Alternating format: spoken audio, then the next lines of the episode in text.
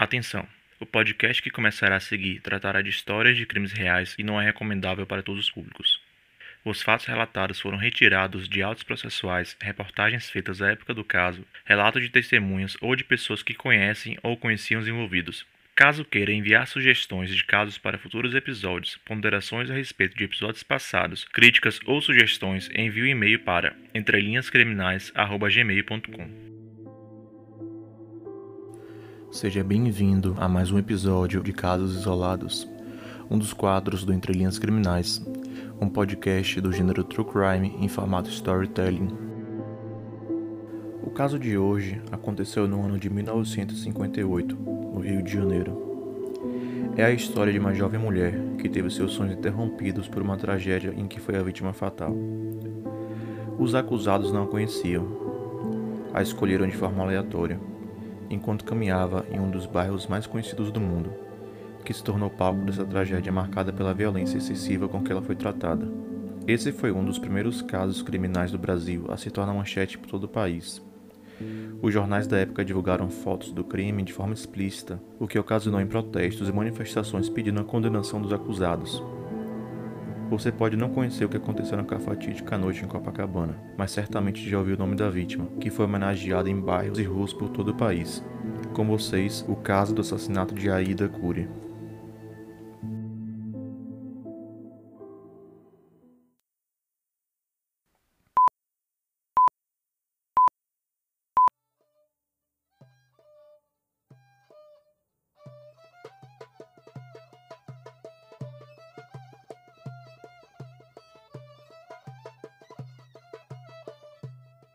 A presença árabe no Brasil se caracteriza pela entrada de diversas levas distintas de imigrantes que chegaram entre o fim do século XIX e a segunda metade do século XX. Inicialmente, esses grupos eram formados por intelectuais, escritores e poetas, mas também por alguns profissionais liberais e a maioria de jovens semi-analfabetos. Depois, vieram famílias inteiras que vendiam seus bens para poder emigrar. No começo do século passado, Gataz Assad Kuri e Jamila Jacob Kuri migraram da cidade de Saidanaya, nas montanhas da Síria, a 30 quilômetros de Damasco, para o Brasil, onde tiveram cinco filhos: Nelson, Roberto, Maurício, Valdir e Aida. Eles eram sírios e foram para o estado de Minas Gerais, por conta da presença da igreja greco-católica melquita que existia na região, que era destinada a imigrantes árabes. Aida era a terceira filha dos cinco filhos, tendo nascido em Belo Horizonte, no ano de 1939. Ela também era a única mulher da casa, além da sua mãe. Seu pai tinha negócios no bairro da Alto Caçairas, na capital mineira, enquanto sua mãe era uma dona de casa encarregada de cuidar dos filhos. Gataz faleceu em 1943, quando Aida tinha apenas 4 anos de idade, obrigando sua mãe a procurar um meio de sustentar a família que era composta por cinco crianças muito pequenas. A primeira tentativa foi se mudar para Goiás, onde ficaram por aproximadamente um ano, pois logo em seguida foram ao Rio de Janeiro, onde Aida foi estudar. Três dos seus irmãos foram para a cidade de Jundiaí, em São Paulo, para estudar em um seminário de padres salvatorianos, enquanto um irmão permaneceu no Rio, estudando no Colégio Moreira de Riachuelo.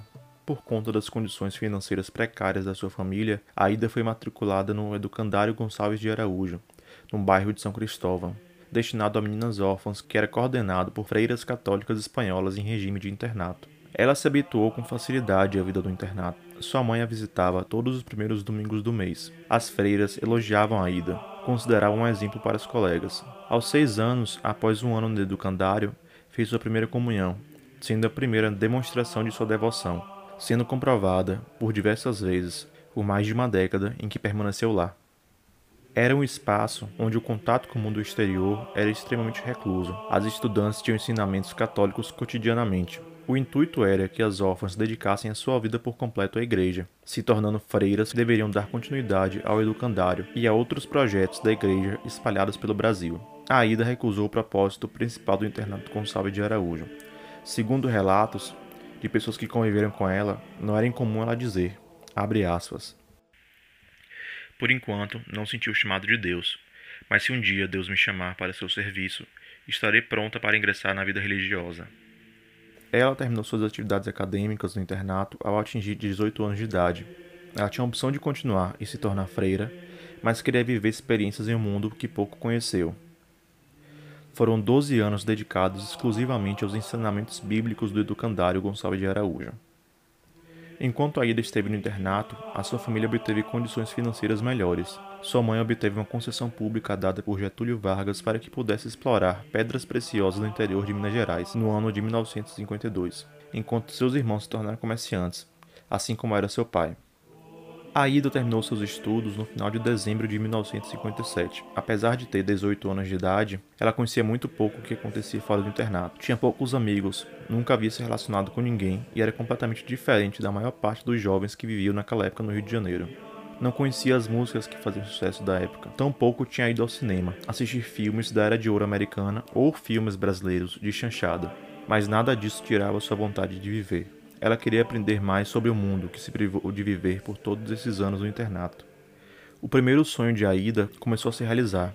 Era fazer o curso de datilografia, onde ela aprenderia a utilizar a máquina de escrever com o intuito de se profissionalizar posteriormente. Ela também fazia cursos de inglês e português, além de trabalhar na loja de um dos seus irmãos, no próprio Rio de Janeiro.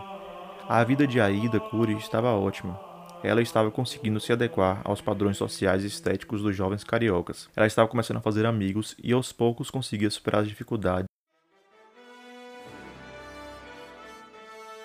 Nessa mesma época, existia um movimento que começava a preocupar as famílias tradicionais do Rio de Janeiro. Jovens da classe alta da cidade começaram a se envolver com o cometimento de pequenos crimes, Além de furtos de objeto, também existiam depredações a bens públicos e privados, lesões corporais, ameaças contra diversas classes e grupos sociais distintos do antigo Rio de Janeiro. Na época, se apelidou esse comportamento de juventude transviada, em uma referência ao longa-metragem de mesmo nome que foi lançado no Brasil no ano de 1955. Esse filme tinha como protagonista um jovem vândalo, após um dia de pequenos crimes que cometeu na sua vizinhança. Ao longo do filme, ele entra em diversas crises de identidade motivadas por uma suposta incompreensão da sociedade sobre suas vontades. A crítica especializada de cinema o traz como uma exteriorização de sentimentos dos jovens da época, como se os atos de revolta que praticassem fossem uma forma de demonstrar a sua individualidade e diferença em relação às expectativas dos seus pais e da sociedade. É considerado um clássico do cinema do período. Esse filme acabou criando uma identidade estética e comportamental que foi assimilada por jovens do Rio de Janeiro. Os casacos de couro e calça jeans alinhadas com o cabelo encharcado de gel que formavam um topete. Mesmo com o calor, era comum encontrar adolescentes e jovens adultos vestidos dessa forma. A mãe de Aida sempre alertava para que ela não viesse a conversar ou se relacionar de qualquer modo com a juventude transviada, ela sabia que sempre que saísse de casa para os cursos de inglês, português ou datilografia, deveria voltar para casa por caminhos que não encontraria esse grupo de jovens. Ela estudava datilografia três vezes por semana, entre 6 e 7 horas da noite, e retornava para casa às 8 horas da noite. Ela já estava no curso há quase sete meses. Fez uma amiga que lhe acompanhava quase sempre na volta para casa, que se chamava Ione Arruda Gomes. No dia 14 de julho de 1958, Aida e sua amiga foram abordadas por um rapaz chamado Ronaldo Guilherme de Souza Castro, que tinha 19 anos na época, na esquina da rua Miguel Lemos com a Avenida Atlântica, que ficava em Copacabana. Ele era reconhecido na região por badernas, roubos, agressões e expulsões de escola. Nunca foi um bom aluno e sempre tinha notas vermelhas. Apesar de todos esses fatos, era protegido pelo pai, o empresário espírito-santense Edgar Castro, o rapaz estava vestido exatamente da forma que a mãe de Aida já teria lhe alertado para não se envolver. Mas ele conseguiu enganar a moça para obter minutos da sua atenção, enquanto caminhava para o ponto de ônibus, utilizando a sua lábia aperfeiçoada após anos dando pequenos golpes na área nobre do Rio de Janeiro. A partir daqui, existem duas versões a respeito de como os fatos ocorreram com Aida e Ronaldo. A primeira é de que o rapaz teria roubado os pertences da moça para forçá-la a recuperá-las dentro do prédio, onde teria sofrido uma emboscada junto com o porteiro e um amigo de Ronaldo. Na outra versão, Ronaldo teria prometido para Ida que levaria ela e sua amiga para uma cobertura onde teriam a melhor vista de todo o Rio de Janeiro. Ela ficou encantada com a proposta, nunca tinha visto nada parecido, mas sua amiga precisava ir para casa. Mas antes de sair, Ione fez Ronaldo prometer que levaria a Ida até o ponto de ônibus antes das 20 horas, eles foram então para o prédio que Ronaldo prometeu. Entretanto, ele não era o proprietário e sequer tinha chaves do imóvel, pois sempre dependia da ajuda de amigos para entrar nos apartamentos. Nessa ocasião, nenhum dos amigos estava presente no prédio em que ele estava para liberar acesso a algum dos apartamentos. Por isso, eles desceram do prédio, seguiram pela rua Aires Saldanha, atrás da Avenida Atlântica, onde encontraram um amigo de Ronaldo, o estudante Manuel Antônio da Silva Costa. Ronaldo se afastou da moça e perguntou a Manuel por Cássio Murilo Ferreira da Silva, enteado do síndico de um prédio próximo. Cássio costumava emprestar as chaves do terraço desse prédio, conhecido como Edifício Rio Nobre, onde os rapazes levavam as meninas com quem pretendiam fazer sexo. Manuel encontrou Cássio no prédio onde ele morava com a mãe e o padrasto. Ele pediu as chaves de um apartamento que estava desocupado por conta de uma obra e as pediu para que Ronaldo fosse subir junto com a Ida. Sem imaginar o que estava para acontecer, a Ida subiu com Ronaldo pelo elevador social, mas desceu logo depois, porque as chaves que Cássio emprestara só davam acesso pelo fundo do edifício. Ao descer, os dois encontraram o rapaz no térreo. Cássio então os levou ao 12 andar e depois, por uma escada, até a cobertura.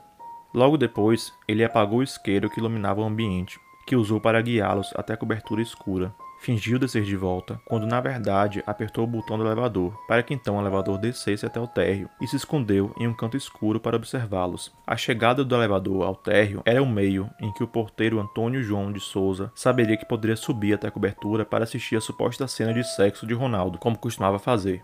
Enquanto Aida se divertia com a vista, Ronaldo tentou agarrá-la por trás, tentando beijá-la logo em seguida. Ela resistiu, disse que não queria ter nenhum tipo de relação com ele. Lutou contra a abordagem enquanto Ronaldo ficava mais agressiva. Assim que eles perceberam que Aida não iria ceder às pressões de Ronaldo, Cássio e Antônio se aproximaram da jovem e ajudaram Ronaldo a espancá-la, a rasgar sua saia e a tentar estuprá-la. Ela continuou lutando com os três homens até desmaiar em razão das agressões que acabou sofrendo. Assim que ela desmaiou, para simularem um suicídio e se livrarem de qualquer tipo de culpa, os três colocaram a ira sobre o parapeito do prédio e a empurraram enquanto ainda estava viva.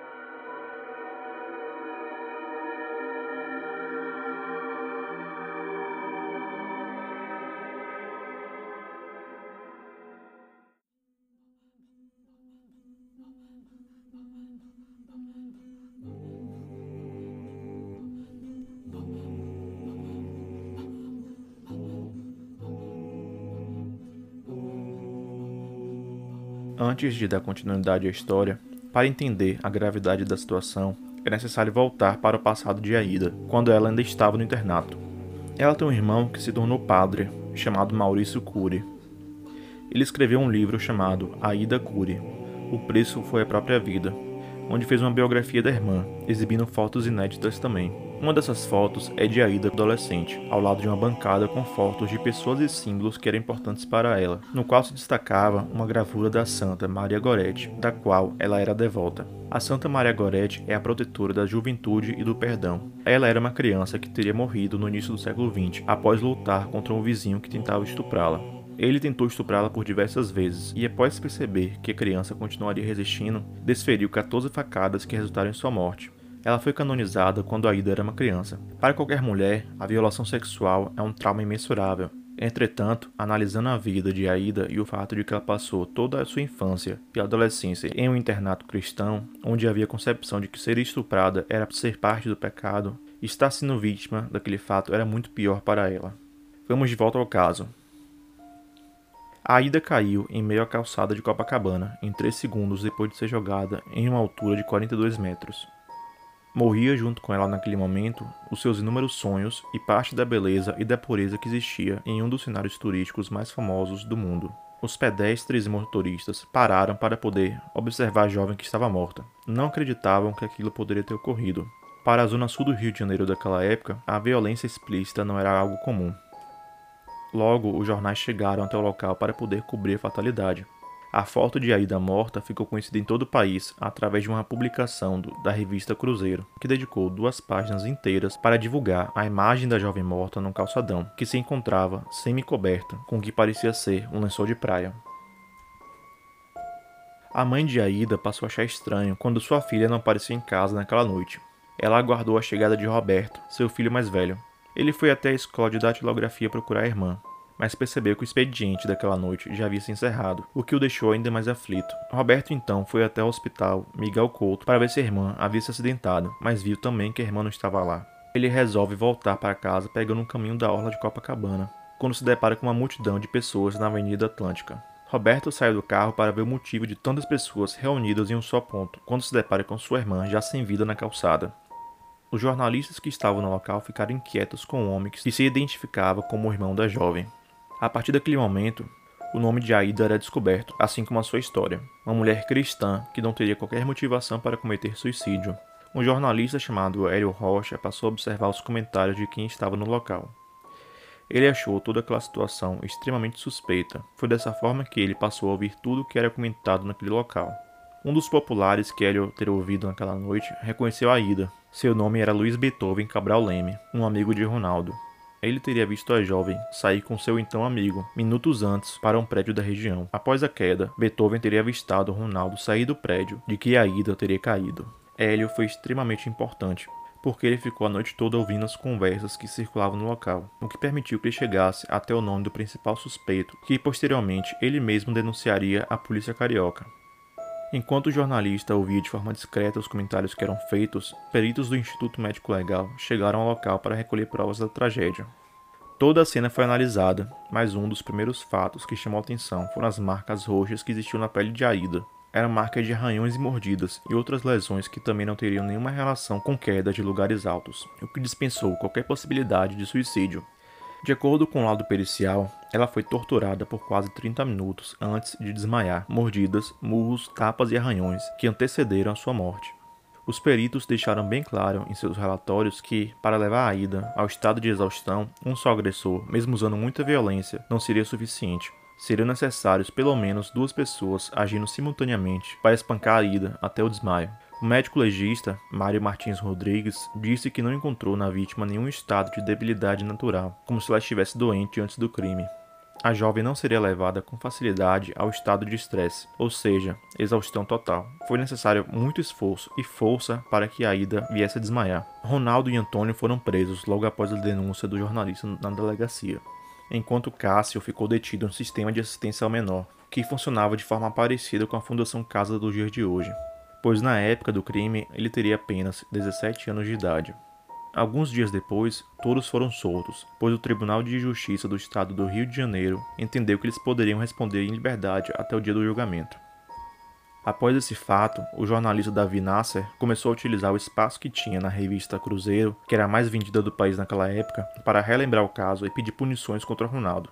Ronaldo ficou conhecido em todo o país por isso, mas se engana quem pensa que sua fama teria sido inteiramente negativa. Se a estética do filme Juventude Transviada já trazia simpatizantes desde meados da década de 50, surgiu uma nova tendência na época: usar os óculos escuros dos modelos que Ronaldo utilizava. Porque todas as vezes que ele aparecia em público, saindo ou entrando nos fóruns que ocorreriam as audiências, utilizava óculos escuros alongados que cobriam os seus olhos por inteiro. Assim que começaram os procedimentos judiciais, Ronaldo apresentou a sua defesa. A tese que ele trazia é de que, na verdade, não estava no local do crime, mas sim com uma amiga chamada Zilza Maria Fonseca.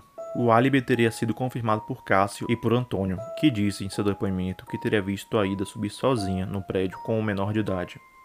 É inusitado pensar que Cássio e Antônio queriam livrar Ronaldo dessa forma, mas o raciocínio é simples. Cássio era o único menor de idade na época dos fatos. Caso ele fosse condenado, não seria preso ou recluso pelo tempo que Antônio ou Ronaldo iriam caso fossem condenados. Cássio poderia ficar detido no sistema de atendimento ao menor por até 3 anos, quando Ronaldo e Antônio poderiam ficar presos por até 30 anos em razão do crime. Além dessa tese, a defesa dos réus alegava que existiam indícios de que a Ida teria se suicidado, e não arremessada, como os jornais noticiavam. Isso foi refutado ao longo do tempo, com os laudos periciais, que mostravam que ela caiu rente ao solo. Não seria característico de alguém que pulou por conta própria, mas sim empurrado de uma superfície plana enquanto estivesse deitado.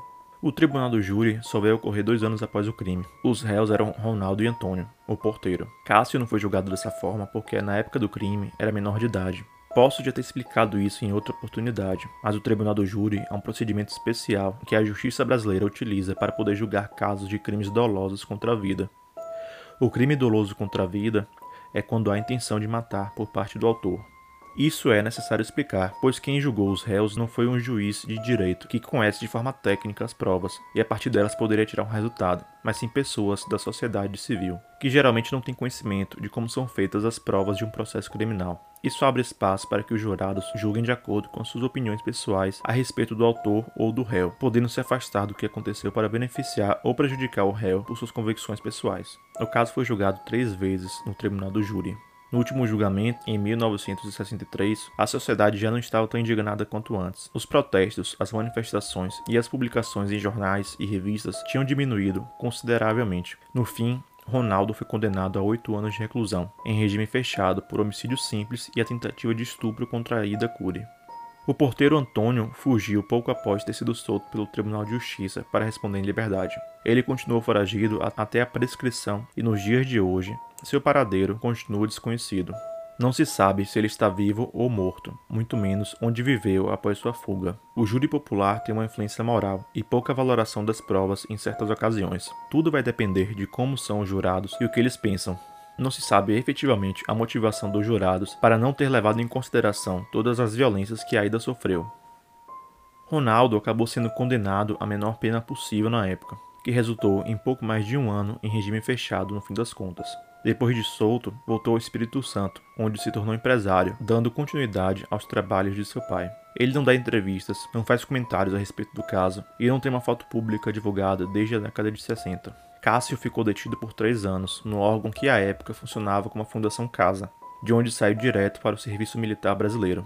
Ele chegou a ser acusado e condenado pelo assassinato de um homem no ano de 1977, mas fugiu do Brasil e só retornou quando a pena havia prescrito. Quando sua mãe e seu padrasto morreram, passou a viver de herança e se desfez de alguns imóveis, inclusive o terraço onde a Ida foi morta. A última notícia que se tem dele é que se tornou um homem evangélico e frequenta cultos no Rio de Janeiro. Ronaldo e Cássio continuaram suas vidas. Hoje, se ainda estiverem vivas, são pessoas anônimas no Brasil. Eles construíram famílias, tiveram filhos e vivem com o mesmo padrão financeiro que tinham à época do crime. O Brasil mudou depois do dia 14 de julho de 1958, pois as famílias tinham medo de que sua filha se tornasse a nova vítima da violência e do machismo. Para a família de Aida, restou saudades dos sonhos que ela tinha e compartilhava. Seus irmãos e amigas ainda lembram dela em páginas de Facebook e em raras entrevistas. Os boletins da Aida eram os melhores, sempre com 10 em todas as matérias. Era uma pessoa estritamente religiosa, gostava muito de música sacra, ela gostava muito de tocar piano. Era uma pessoa que comungava todos os dias e ela falava muito sobre Jesus, sobre a caridade, sobre as virtudes. Era assim, uma pessoa fora do comum.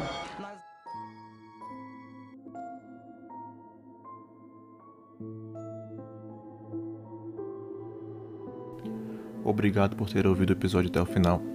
Espero que você tenha gostado.